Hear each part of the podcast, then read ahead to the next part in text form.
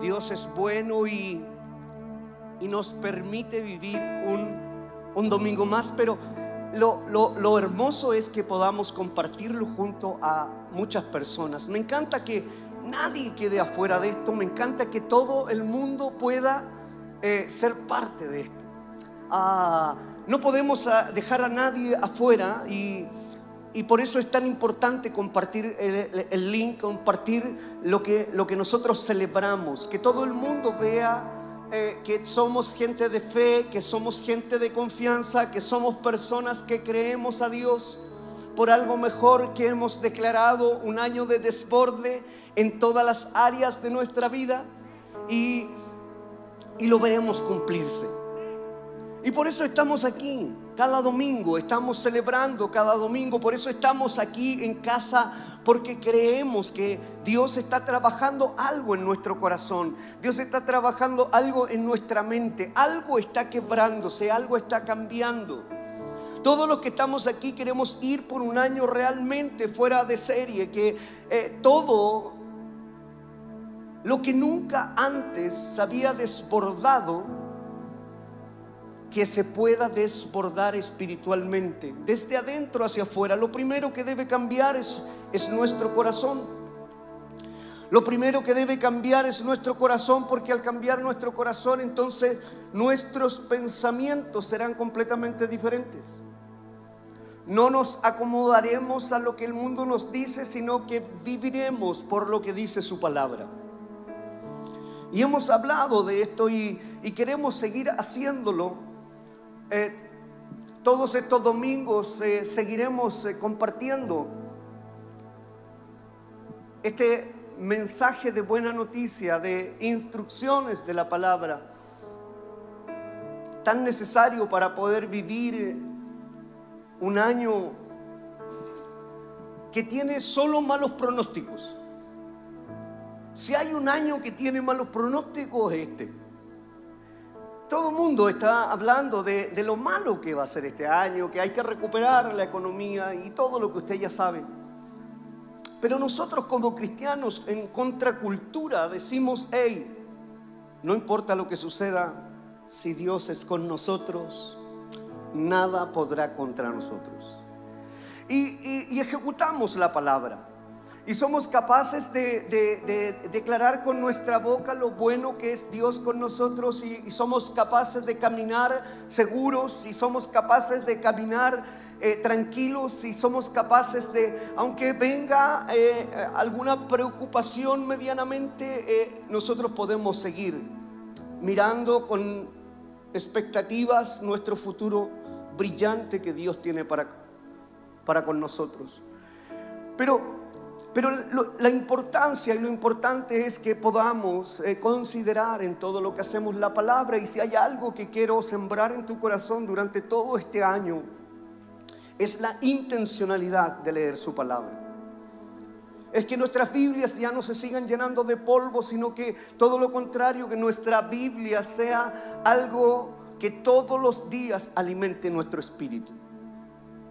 Que la palabra del Señor sea algo que la llevemos continuamente en todo lugar. Hoy día tenemos ah, Biblia digital y podemos llevarla y leerla en todas partes, disminuir aquellas eh, conexiones que tenemos que no nos aportan mucho. Podemos ver, pero disminuir y, y considerar un espacio para la palabra. Es, es lo que necesitamos cada uno de nosotros.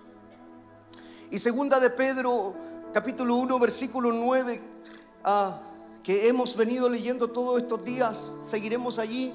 Dice, podemos confiar por completo en lo que dijeron los profetas y está muy bien que ustedes sigan cuidadosamente sus palabras. Sus profecías son como una lámpara que alumbra en la oscuridad hasta que llegue el amanecer en el que Cristo, como la estrella de la mañana, les traerá nueva luz al corazón. Qué, qué, versículo más hermoso? Que, que valora tanto la palabra del Señor. A mí no me deja de emocionar. Llevo cinco semanas leyendo este versículo. Y durante la semana lo vuelvo a leer. Y vuelvo a profundizar en él y veo tanta enseñanza, veo en, Pedro un corazón pastoral.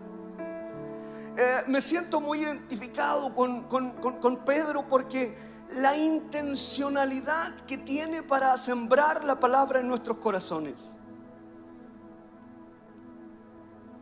Un corazón realmente que uno al, leer un poco la palabra dice, pero no era el Pedro violento, no era el Pedro que era un poco ansioso y tenía una actitud eh, atarantada. No era este Pedro que rompía con los esquemas. Y la verdad es que Pedro es evidencia de la transformación que Dios puede hacer en nuestras vidas. Pedro es la evidencia de lo que de lo que Dios puede ir transformando en nuestro corazón y elevarnos al mejor nivel. Pedro nos representa a muchos de nosotros que fuimos en alguna temporada de nuestra vida de maneras diferentes y, y que Dios ha venido cambiando nuestro corazón. Nunca amé tanto a la gente como ahora. Por eso me, siento representado con Pedro porque pienso que él creía de una manera distinta y, al acercarse a Jesús nuestro corazón se va moldeando. No, no, no es ese corazón de piedra, sino que el Señor toca nuestro corazón, cambia nuestro corazón y pone un corazón nuevo para que sea suave otra vez, para que sea un corazón tierno otra vez, para que sea un corazón dócil otra vez, que cuando nos ofendan podamos perdonar, porque Él nos perdona y que, y que nuestra conducta sea completamente diferente. Pedro nos, nos lleva a un viaje de poder entender el, el tránsito, el viaje de un cristiano. ¿Cómo puede llegar a evolucionar tanto?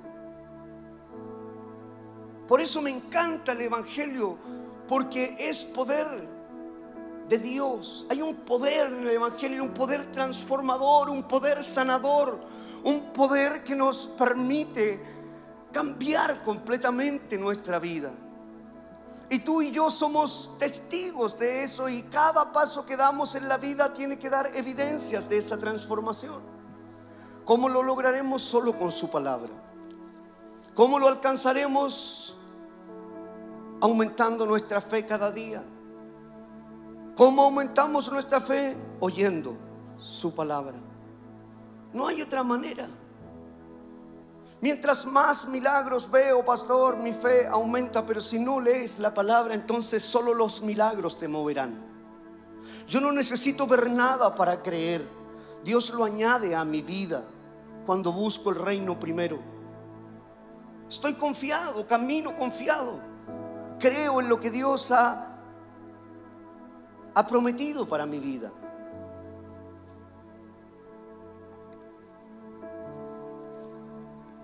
Me encanta este corazón pastoral. Y ahí, un poquito antes, Pedro, en segunda de Pedro, capítulo 1, versículo 12 al 15, dice, ustedes ya saben todo esto. Es decir, le está hablando a, cristianos. Todo lo que yo les he dicho a ustedes es lo mismo que Pedro está diciendo. Ustedes ya saben todo esto. Ustedes saben que tienen que leer la palabra. Ustedes saben que tienen que tener intimidad con Dios. Ustedes saben que deben de caminar de una manera diferente al mundo. Ustedes saben que deben ser personas de fe.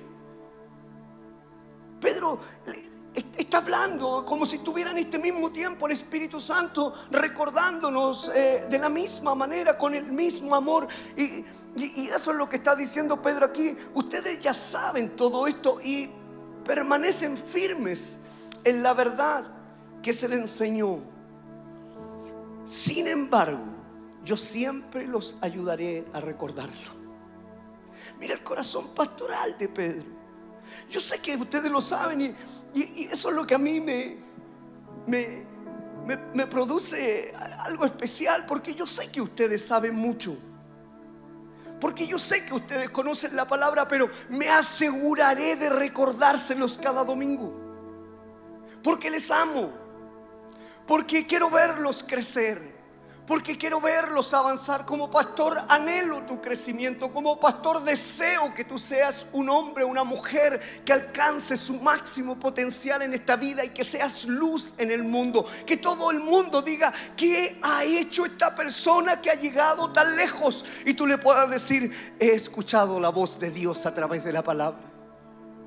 Podría yo eh, decir, bueno, ya está, Dios me ha bendecido a mí, ya no, no hay más, seguiré caminando, conozco el secreto, pero no, Dios nos ha dado a hombres duros, rudos, que fuimos en alguna temporada, violentos. Dios ha transformado nuestro corazón para ahora tener un corazón pastoral y querer guiar la grey de Cristo, el pueblo de Dios y decir con todo nuestro corazón que hay mucho más de lo que tú has visto que hay una elevación mayor que lo que has conseguido. No es la totalidad de lo que Dios quiere traer para tu vida. Que no te quedes allí, que no te conformes con lo que has vivido, porque hay mucho más. Y, Pedro, eso es lo que está diciendo. Ustedes ya saben todo esto y permanecen firmes en la verdad que les enseño. Sin embargo, yo siempre los ayudaré a recordarlo creo que hago bien en recordarles esto mientras esté aquí en la tierra. Wow, me, me siento tan identificado, me siento emocionado. Me siento tan emocionado por esto. Ah, no sé, eh, me encanta. Uf, me siento emocionado porque es lo que siento en mi corazón mientras esté aquí. Cada segundo, cada momento seguiré insistiéndote en que eres una persona que puede alcanzar mucho más. Creo que hago bien en recordarles esto mientras esté aquí en la tierra. Porque nuestro Señor Jesucristo me ha hecho saber que pronto tendré que dejar esta vida. Sabía ya que estaba a punto de morir por eso haré todo lo que pueda para asegurarme de que siempre lo tengan presente, aún después que yo me vaya. Podría haber estado pensando en cómo va a terminar su vida. Normalmente las personas empezamos a proyectar y decir, mira, yo voy a hacer todo lo que eh, pueda por mí para terminar bien mis días. Y quiero asegurarme para morir digno para morir en una estabilidad, que nadie me dé nada, sino que yo quiero ser una persona independiente y, el sueño de todo hombre es eso. Pero, pero Pedro está diciendo, mira, mientras yo esté, no estoy preocupado de que el Señor ya me dijo que tengo que partir. Yo estoy más preocupado de sembrar en sus corazones, que lean la palabra, que confíen en la palabra, que crean en todo lo que Dios ha puesto en este, en, esta, en este libro. Entonces veo a, un, Pedro que no está pensando en sí mismo, sino que está pensando en otros. Y, es contracultura porque el mundo no piensa así. Los cristianos no deberíamos pensar así, siempre debemos pensar en cómo eh, honramos a otros. Ese es el corazón pastoral.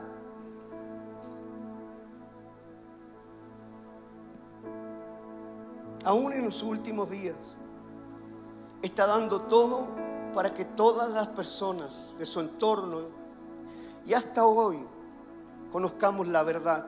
Ustedes ya saben todo esto y permanecen firmes en la verdad. Su mayor anhelo es que otros puedan entender. Por eso la insistencia de Pedro. Su mayor anhelo, su, su mayor desafío es que otros puedan conocer la verdad. Y creo que cada hombre de Dios, cada pastor, cada líder debería tener esa necesidad en su corazón de que no importando en la posición, en el momento, en la condición, en la edad que pueda tener, siempre debería estar preocupado que otros conozcan esta, esta verdad. No está pensando en su muerte, eh, no está pensando en su muerte, está pensando en su propósito. Su, su mente no está capturada por temor a la muerte. No, no, no, no está intranquilo, no está inquieto. Y, cada una de estas cosas la quiero linkear con lo que el, mundo nos enseña, a qué debemos de estar preocupados, en qué debemos de estar atentos. Pero si yo sigo las enseñanzas a los hombres de Dios, me doy cuenta que su preocupación siempre está en entregar el mensaje de buena noticia, en entregar el mensaje, en entregar el mensaje, en esparcir, ser, ser sembradores, tirar la semilla. No está pensando en cómo va a morir, está pensando en que otros no teman morir. No, no, no, no está pensando en, cómo hará todos los planes para ese día, sino que está pensando que si le siembro a otros la palabra, tampoco van a tener temor. Tampoco van a tener ese temor a que un día tengan que partir. No está permitiendo que lo agobie la angustia de su partida está pensando en enseñar a otros lo que aprendió del maestro. No está perdiendo ningún minuto de su vida. Todo lo que hace, todo lo que respira, todo lo que piensa, todo lo que camina tiene que ver con entregar el mensaje de buena noticia. Él ya está bien, ha conocido la verdad y podríamos llegar hasta ahí, pero hay una necesidad que es la que yo quiero sembrar en tu corazón. No podemos quedarnos quietos, no importa lo que esté sucediendo, incluso la muerte, debemos seguir predicando el mensaje de buena noticia y llevárselo a otras personas. No podemos quedarnos quietos en la comodidad de nuestro asiento y ver cómo gente todos los días, cada minuto está muriendo y está muriendo sin Cristo. Me encanta el corazón de, de Pedro porque puede sensibilizar nuestro corazón. Y podemos todos decir, bueno, si yo soy cristiano y conozco la palabra, entonces ¿por qué tengo tanto afán, tanta preocupación? Mi mayor preocupación debería ser predicar de entregar el mensaje de buena noticia y, es el ejemplo. No teme a la muerte. Pedro no teme a la muerte porque vio a Jesús con sus propios ojos vencer a la muerte. Hoy día en la actualidad nos encontramos con muchos cristianos que tienen miedo a la muerte. Y es un tema la muerte, particularmente en esta temporada, pastor, pero es que, ¿cómo no?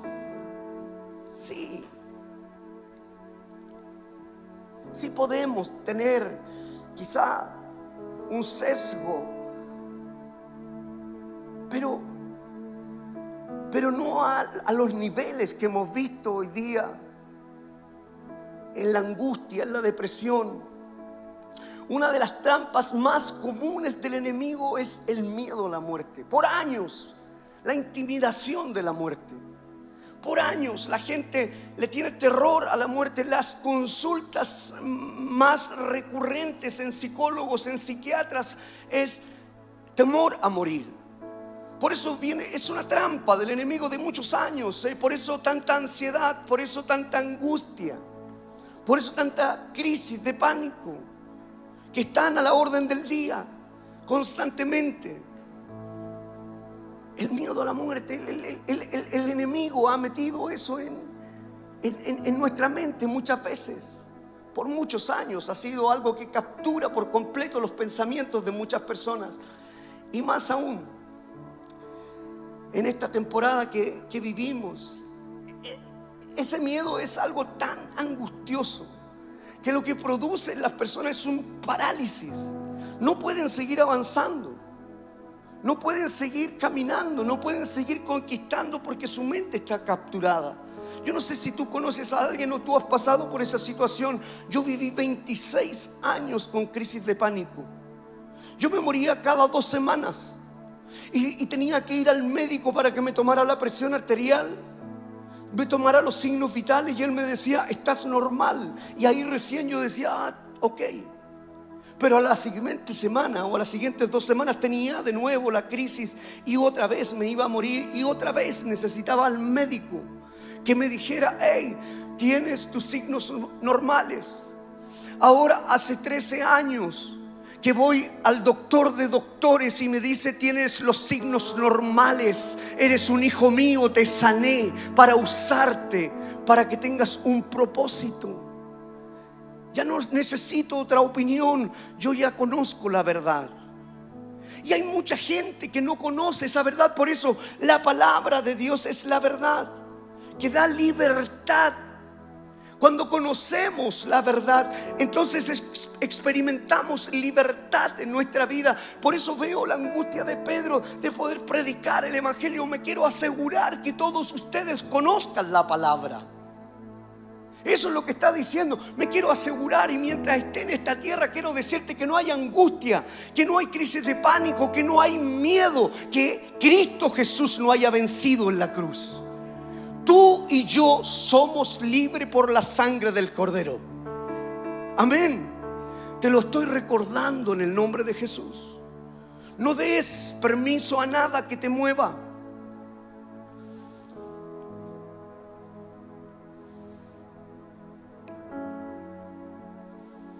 No permite descanso en la mente de las personas. Se transforma en una ansiedad que es incontrolable toma el dominio del cuerpo. Una persona que está así como que se siente sin dominar su propio cuerpo, se paraliza. Y de ahí vienen todo lo que usted conoce con respecto a eso, parálisis facial. y el médico, ¿por qué me pasó esto? Por estrés, por angustia, por apriete por tantas situaciones, ansiedades. A veces ah, uno tiene personas que, le dicen, pastores, que no sé qué me pasa. Y, estamos, eh, como cristianos debemos entender que estamos en una guerra espiritual constantemente. No es eh, a veces. El infierno sí existe, los demonios sí existen, los ángeles sí existen. Es real, no es una fábula, no es un cuento es real. No permite descanso, es algo incontrolable. Y la verdad, lo decía la semana pasada, es que todos vamos a morir. ¿Por qué temer a algo que va a suceder?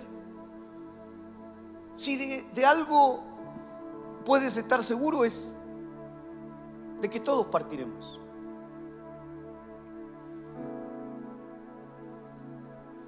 Siempre ha sucedido, siempre ha pasado.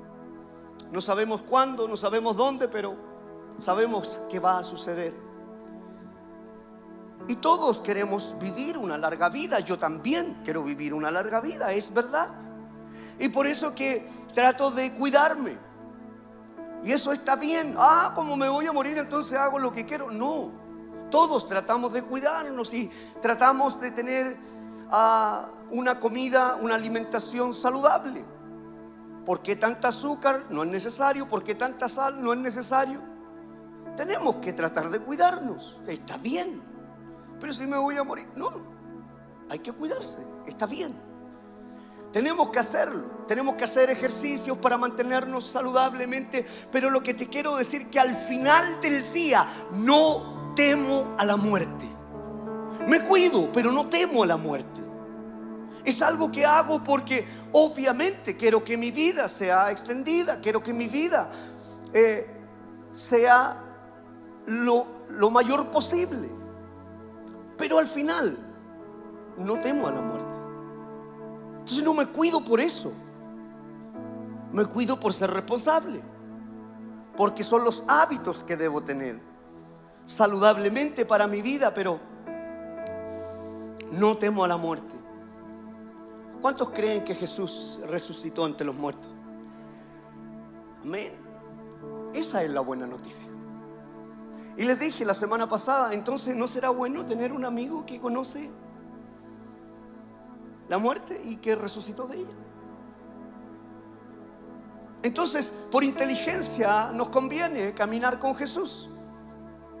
Esa es la buena noticia que todo el mundo debe saber. Entonces, en, mi caso, sin ser autorreferente, 26 años de crisis de pánico, alguien me habló de Jesucristo, nunca lo entendí, nunca lo escuché, pero cuando entendí su palabra, recibí el mensaje de buena noticia, inmediatamente recibí libertad en mi vida. Son las buenas nuevas, son las buenas noticias de salvación. Todo el mundo necesita saber que en Cristo Jesús hay libertad. Esta iglesia debe estar llena y todas las iglesias deberían estar llenas. Yo no entiendo dónde están todos los angustiados, dónde están todos los con crisis de pánico, dónde están todos los que tienen ansiedad. Yo quiero hacerles un llamado porque si vienen a las plantas de Cristo Jesús serán sanados, serán libres y nuevas criaturas.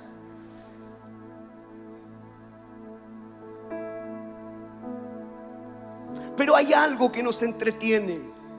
Hay algo que nos saca del camino y no consideramos esta buena, esta buena noticia. A Jesús no le importó el sufrimiento y el precio que tuvo que pagar. No, no le importó lo que tuvo que suceder. Y por eso que en estas cuatro semanas anteriores hemos visto todo el sacrificio de Jesús. Pero, pero a Jesús le duele que la humanidad no entienda el sacrificio que hizo. O sea, ¿cómo es posible que toda esa gente esté haciendo filas y filas y filas y filas para una hora médica? Si pueden venir a beber agua gratuitamente. Agua fresca que trae sanidad a su vida, que trae realmente transformación.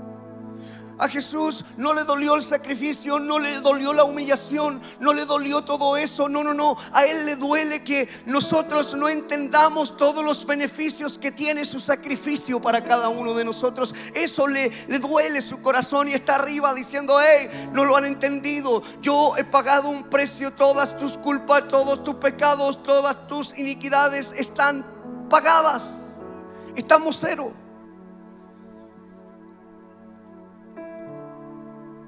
Necesitamos ir a esas personas y que puedan entender que los beneficios de Jesús son incomparables, no hay otro lugar. Le duele que muchos estén esclavizados por el engaño y la mentira que trae el infierno. Le duele que muchos estén llenos de miedos, e inestabilidades emocionales, física y espiritualmente. Eso le duele a, a Jesús. Sí, yo no sé en qué condición llegaste hoy día. Pero quiero decirte que eh, Jesús está en medio nuestro hoy día. Y Él no quiere que tú físicamente estés así.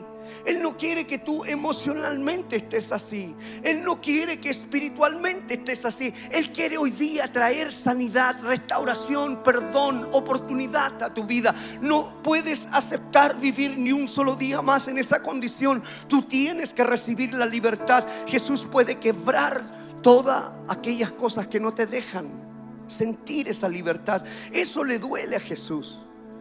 Eh, a Él le duele que no entendamos su sacrificio y lo pasemos tan mal aferrándonos a las cosas que no nos traen vida realmente. Eso le duele a Jesús. Y Pedro lo, ha tratado de explicar a través de esta epístola y, yo he comido tanto de, de ahí. Me he dado cuenta la importancia que Él le da, que es la importancia que debemos darle nosotros. La gente no entiende porque no ha conocido genuinamente a Jesús. Las personas que hoy día siguen con eso, incluso cristianos, la única respuesta es que no han conocido genuinamente a Jesús. Porque es imposible que Jesús te haya tocado sin haber sanado, restaurado. Es imposible. Hay algo que no cuadra. Todo lo que Jesús tocó lo pudo transformar, lo pudo sanar. Es más, ni siquiera se lo atribuyó él. Tu fe te ha sanado. Es decir, hoy día tu fe te puede elevar, hoy día tu fe te puede dar libertad, hoy día tu fe puede producir el cambio en tu vida.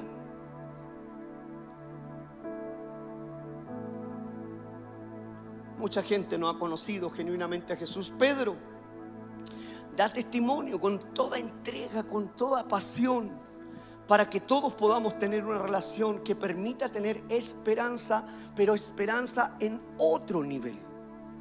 Que, que podamos tener fe, pero fe en otro nivel. Cualquiera cree, hasta los demonios creen.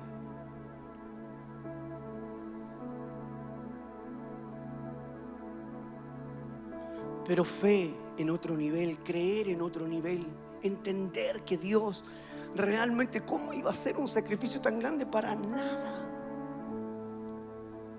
Si hizo tan grande sacrificio, ¿cómo no nos dará con él todas las demás cosas? Dice su palabra.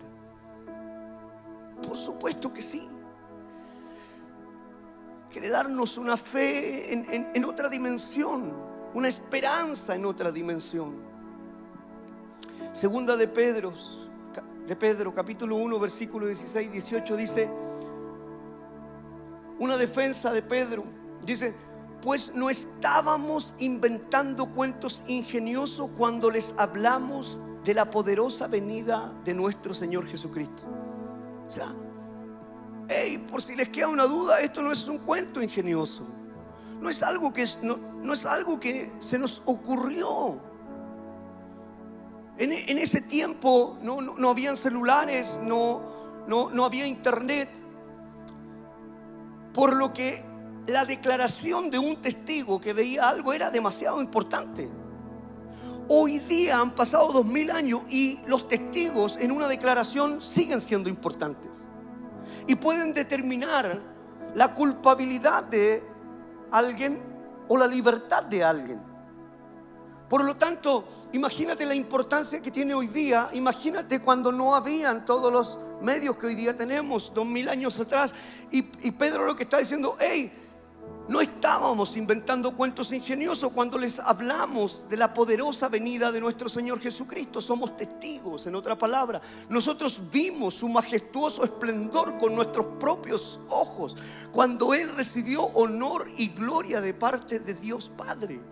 Ustedes escuchan este relato de Pedro, cómo él lo está hablando con la pasión que lo está diciendo. O sea, uno puede leer esto, pero si no le da la interpretación correcta, una persona cuando está hablando en este nivel de pasión, nosotros vimos su majestuoso esplendor con nuestros propios ojos cuando él recibió honor y gloria de parte de Dios Padre.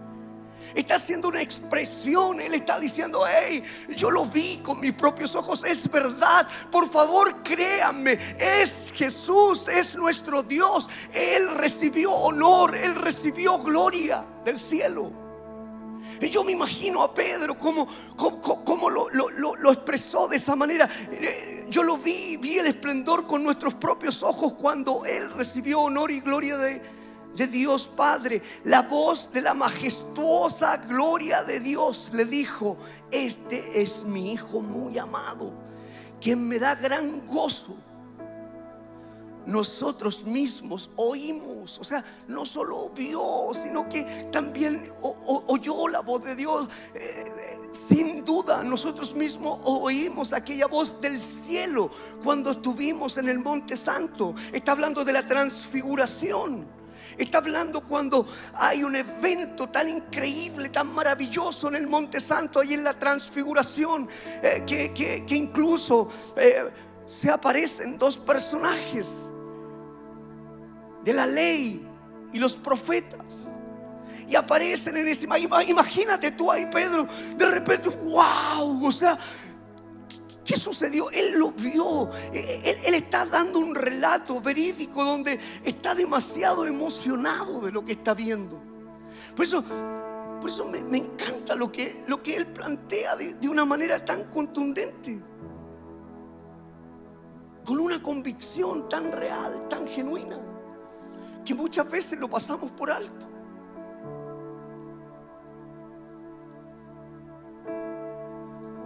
No es un invento, no es una fábula.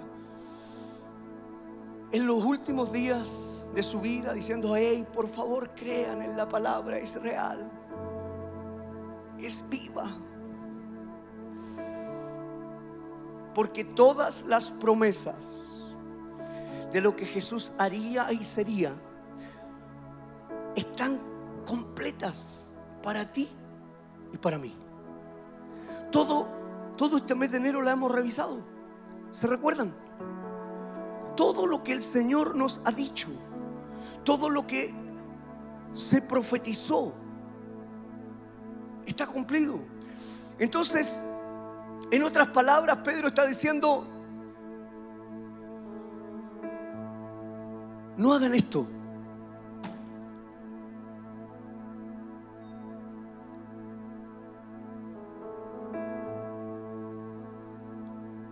Porque si tú y yo no leemos la palabra, eso estamos haciendo. Porque si tú y yo no confiamos en la palabra, eso estamos haciendo.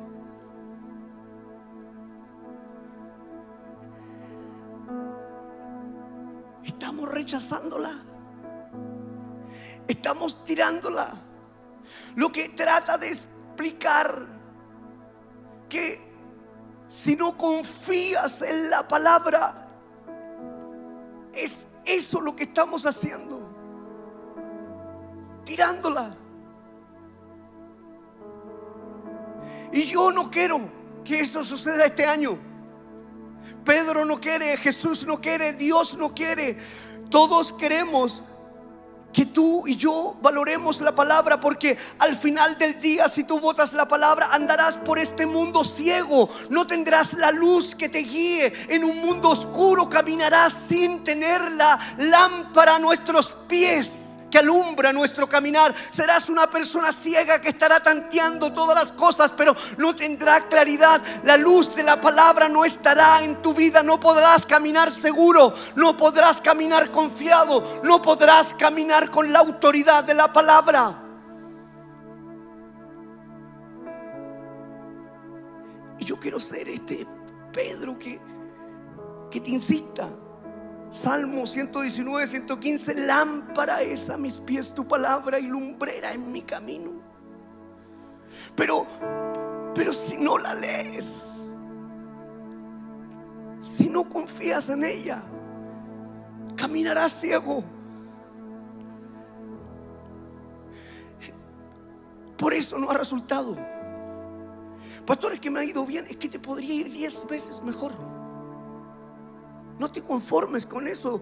Y, no, es que con esto es suficiente. No, no es suficiente porque Dios entonces quiere bendecirte aún más para que tú puedas bendecir el reino de Dios y puedan extenderse nuestras estacas. No pienses solo en ti, no que para mí está bien, bueno, pero y para los que están hambrientos, y bueno para los que están sedientos, y bueno para los que están paralíticos, y bueno para los que están ansiosos, y bueno para los que están hoy día con crisis de pánico. Es necesario que te vaya mejor para que vamos por ellos y los alcancemos con la palabra, con la luz de la palabra del Señor. Necesitamos la palabra. Debes pasar tiempo abriendo la palabra de Dios, teniendo una relación íntima cada día de tu vida. Porque la vida es frágil y la perdemos así de un momento a otro. En cualquier momento termina. No esperes que siga pasando el tiempo. Hazlo ya. Se nos fue enero. Oh, qué fuerte, pastor. Sí. Porque un amigo siempre dice la verdad. Quiere que tú surjas, quiere que tú crezcas, que tú avances. Yo te amo, Jesús te ama. Jesús está vivo, ascendió al cielo, nos está mirando. Es rey de reyes, es señor de señores. Sufre al no entenderlo. Jesús es quien dice ser. Jesús hace lo que dice que hará. Él cumple sus promesas. Si confías en ella, si confías en su palabra, si crees en su palabra.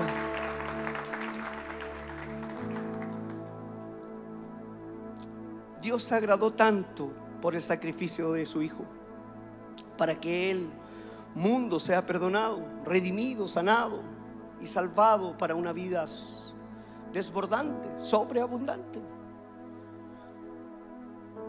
Desbordante, totalmente desbordante. Isaías ya lo profetizó 700 años. Isaías 53, capítulo, Isaías 53, versículo 10 y 11 dice, pero el Señor se agradó de su humilde siervo, quien tanto sufrió después de ser ofrecido como sacrificio por el pecado, Él verá a sus descendientes alargará su existencia y la voluntad del Señor prosperará a través de él. Después de ese terrible sufrimiento, él verá la luz. Se sentirá satisfecho con todo lo que experimentó. Mi siervo, que siempre hace lo justo, ¿qué dice? Salvará a muchos. ¿De qué tiene que salvarte el Señor? ¿De qué tiene que salvarme el Señor? Él, está satisfecho de todo el sufrimiento que tuvo. Él, él, está satisfecho, Él está contento, Él está agradecido. Dice, yo estoy bien. Salvará a muchos y cargará con Él castigo que merecían las maldades de ellos. El Hijo de Dios cumplió todas las promesas para que tú y yo recibamos una vida abundante. El Hijo de Dios cumplió todas las profecías, las promesas. Y hoy está vivo.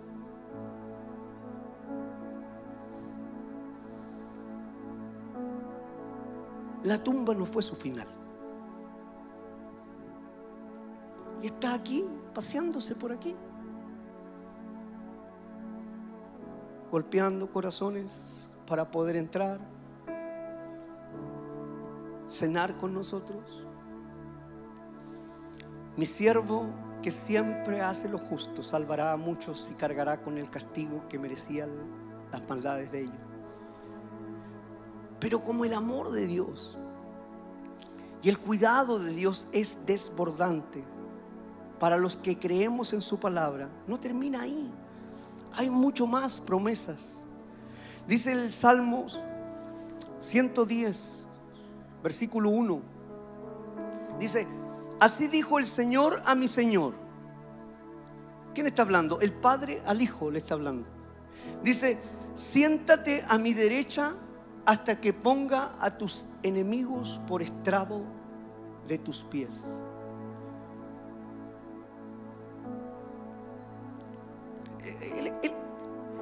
Él, está a la derecha de Dios.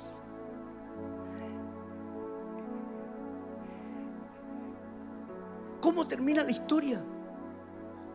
Somos ganadores. Somos victoriosos. Hay una promesa de parte de Dios. Y tú y yo somos parte de su familia. Así Dijo el Señor a mi Señor, siéntate a mi derecha hasta que ponga a tus enemigos. ¿Hay alguien que tiene enemigos? ¿Hay alguna enfermedad que es tu enemigo? ¿Hay, alguna escasez que es tu enemigo? ¿Hay alguna tentación que es tu enemigo? ¿Cuál, ¿Cuál es el nombre de tu enemigo? Aquí hay una promesa para ti, para mí. Dice, siéntate a mi derecha hasta que ponga a tus enemigos por estrado. Recuerda esto. Cuando todo esté dicho y hecho, cuando todo pase, Jesús volverá a la tierra y juzgará a los vivos y a los muertos. Tomará a sus enemigos y pondrá sus pies sobre ellos.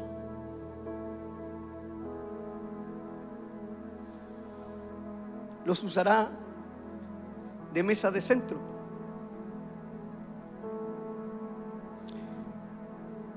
En su casa en el cielo.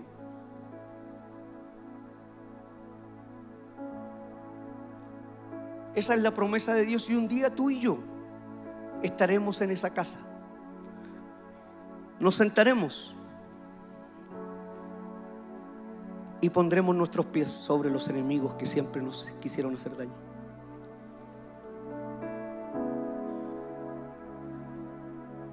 Crisis de pánico está bajo mis pies. Angustia está bajo mis pies. Escasez está bajo mis pies por el sacrificio de Cristo Jesús, yo puedo tener el privilegio de sentarme y poner mi Dios, poner a mis enemigos debajo de mis pies. Así que, ¿qué tal si le hablas a tu enemigo? Dile, oye, no sabía que estaba ahí debajo de mis pies, tanto daño que me hiciste.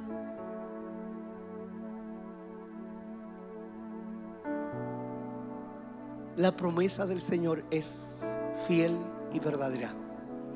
Un día tendrás a los enemigos debajo de tus pies. Y este puede ser el día que tú le digas, hey, tengo una promesa del Señor. No hay diablo, no hay infierno, no hay pecado, no hay condenación sobre los que hemos sido redimidos por la sangre de Cristo. El enemigo no tiene poder, no tiene autoridad. Somos libres en la presencia del Señor. Así es que, ¿cuál es el nombre de tu enemigo? ¿Cómo se llama? ¿Quién te intimida? La promesa del Señor es que estarán bajo tus pies, porque somos herederos y coherederos juntamente con Cristo. Cuando tú y yo entendemos esto, entonces nos desbordamos en fe. Entonces nos desbordamos en confianza. Entonces nos desbordamos en esperanza. Entonces nos desbordamos en autoridad. Y todo lo que no había avanzado todo lo que no habías alcanzado, todo lo que no habías conquistado, lo empiezas a conquistar para la gloria del Señor. ¿Hay alguien aquí que lo cree? ¿Qué tal si hoy día le hablamos al enemigo y le decimos, hey, ¿hasta cuándo me tenías engañado? ¿Hay alguien que carga alguna enfermedad? Yo creo que estas noches de celebración, de celebración hay sanidad. Yo creo que esta noche el Señor puede hacer una sanidad. Le vamos a decir esa enfermedad y está ahí bajo mis pies. Hay una promesa de parte del Señor. Yo quiero que iglesia ponte en pie. Yo quiero hoy día creer que el Señor puede romper yugos, puede cortar cadenas y, puede hacerte ver que el enemigo no puede contigo. Eres hijo del Rey de Reyes, Señor de Señores. Él está ahí a la diestra del Padre y el enemigo tiene su final ya absolutamente definido. Quiero orar hoy día por alguna petición especial. Quiero hacer un llamado especial a todos los que tengan una carga realmente en su vida. No sé si tienes alguna situación económica, si hay alguna demanda que te esté quitando la paz, si hay algún documento que no ha podido salir. Yo creo que hoy día el Señor va a mover todo lo que no se había movido por mucho tiempo. Yo hoy día confío en el Señor y antes de hacer ese llamado quiero primero hacer un llamado a reconciliación y a y saber si hay alguna persona que nunca ha aceptado a Jesús en su corazón y luego quiero orar por esas peticiones. Si está saltando tu corazón es porque Dios va a hacer un milagro hoy día en tu vida. Si estás sintiendo la presencia de Dios es porque Dios va a traer algo a tu vida. Hoy día el Señor lo va a hacer porque el enemigo ha quedado avergonzado, sabe que está bajo nuestros pies y no tiene autoridad sobre nuestra vida. Así es que hoy día lo seguiremos avergonzando. Quiero preguntar si hay alguien que nunca ha aceptado a Jesús en su corazón. Allí donde está, no te haré pasar aquí adelante, solo allí donde estás y allí en internet, levanta tu mano al cielo. Solo los que van a aceptar a Jesús en su corazón. Si hubiera alguien que nunca ha aceptado a Jesús en su corazón, puede levantar su mano alto arriba para saber por quién voy a orar. Y si hubiera alguien allí por internet, nunca ha aceptado a Jesús en su corazón, quiero que hagan esta oración conmigo. Sean valientes. Los que nunca han aceptado a Jesús, levanten su mano arriba. Veo tu mano. Dios te bendiga. Todos los que, los, que nunca han aceptado a Jesús, sean valientes y acepten Hoy día el Señor va a hacer algo especial. Así es que los que están allí por internet, internet también vamos a orar. Repite esta oración. Padre, en el nombre de Jesús, te doy gracias por este día tan especial. Gracias Señor por mostrarme la verdad. Señor, te pido perdón por mis pecados. Te pido perdón por mis ofensas. Y te recibo en mi corazón como mi Señor y suficiente Salvador. En el nombre de Jesús. En el nombre de Jesús. Amén. Quiero llamar solo a las personas que tienen algo grande que no ha sucedido en su vida para que el Señor lo quebre en el nombre del Señor. Solamente quiero que pasen esas personas que tienen una petición especial aquí adelante. Mientras adoramos con worship, vamos a orar. Yo quiero orar por ti. Vamos. Solo los valientes que tienen algo grande, queremos ver la gloria de Dios hoy día manifestarse en su vida. Vamos a adorar al Señor, vamos a adorar. Vamos a adorar al Señor.